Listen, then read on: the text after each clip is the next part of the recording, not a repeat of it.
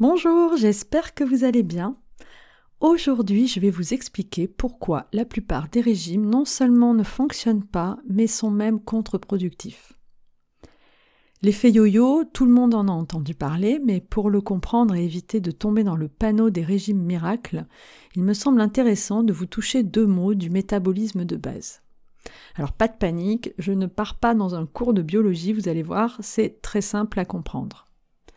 Alors le métabolisme de base, ou autrement appelé dépense énergétique au repos, c'est ce que notre corps dépense en énergie pour faire tourner la machine, c'est-à-dire la respiration, la digestion, les battements de notre cœur, euh, l'activité cérébrale, etc.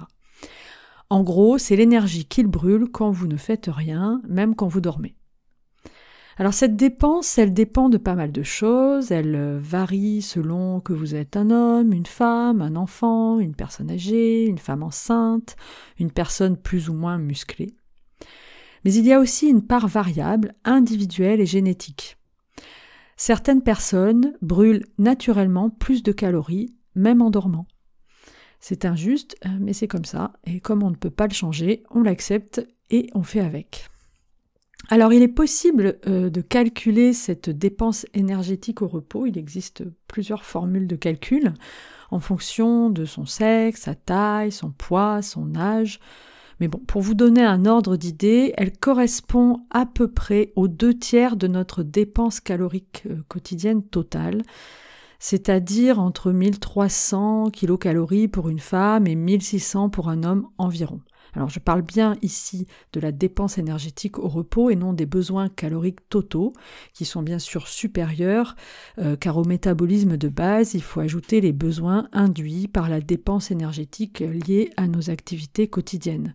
Donc notre dépense énergétique quotidienne totale, elle varie grosso modo entre 1800 et 2200 kilocalories par jour pour une femme et 2200 à 2600 kilocalories pour un homme. Revenons à notre métabolisme de base. Donc lorsqu'on fait un régime, on réduit ses apports caloriques car c'est en effet euh, très efficace pour maigrir. C'est mathématique, si je brûle plus d'énergie que celle que j'absorbe, le corps est obligé de taper dans les réserves pour continuer à fonctionner. Les réserves étant les cellules adipeuses, on maigrit, c'est logique. Le problème, c'est que le corps, cette merveilleuse machine, tourne depuis des millénaires et a été programmé à une époque où l'abondance de nourriture n'existait pas, au contraire.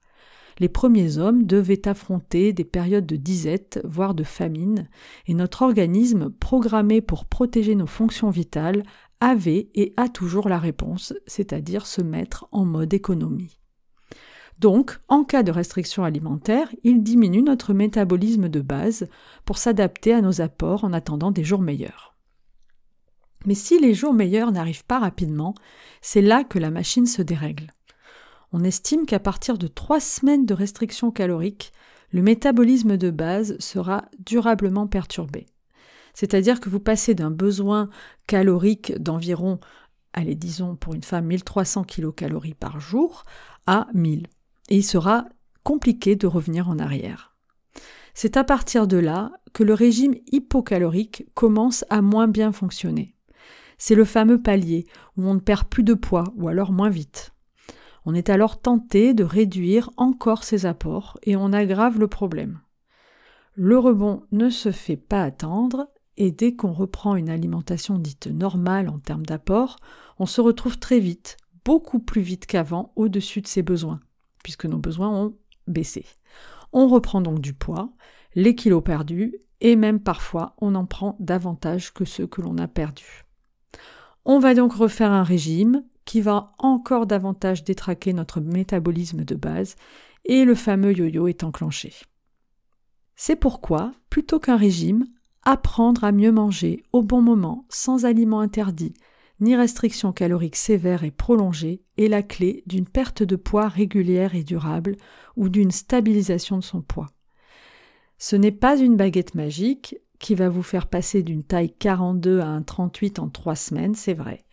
Mais les dégâts de ces régimes dits miracles sont bien connus et s'ils fonctionnaient, je pense que ça se saurait. Maintenant, si pour une raison ou pour une autre, vous souhaitez mettre en place une petite période de restriction calorique, Faites-le en gardant ces conseils en tête. Pas de restrictions trop importantes. Pas plus de trois semaines. Et les repas, surtout, doivent rester équilibrés. Sinon, ce n'est pas du gras que vous allez perdre, mais du muscle. Je vous laisse méditer ces conseils et regarder votre assiette de pâtes d'un œil un peu moins noir. Et surtout, je vous dis à bientôt pour la suite de mes partages Nutri-Gourmands.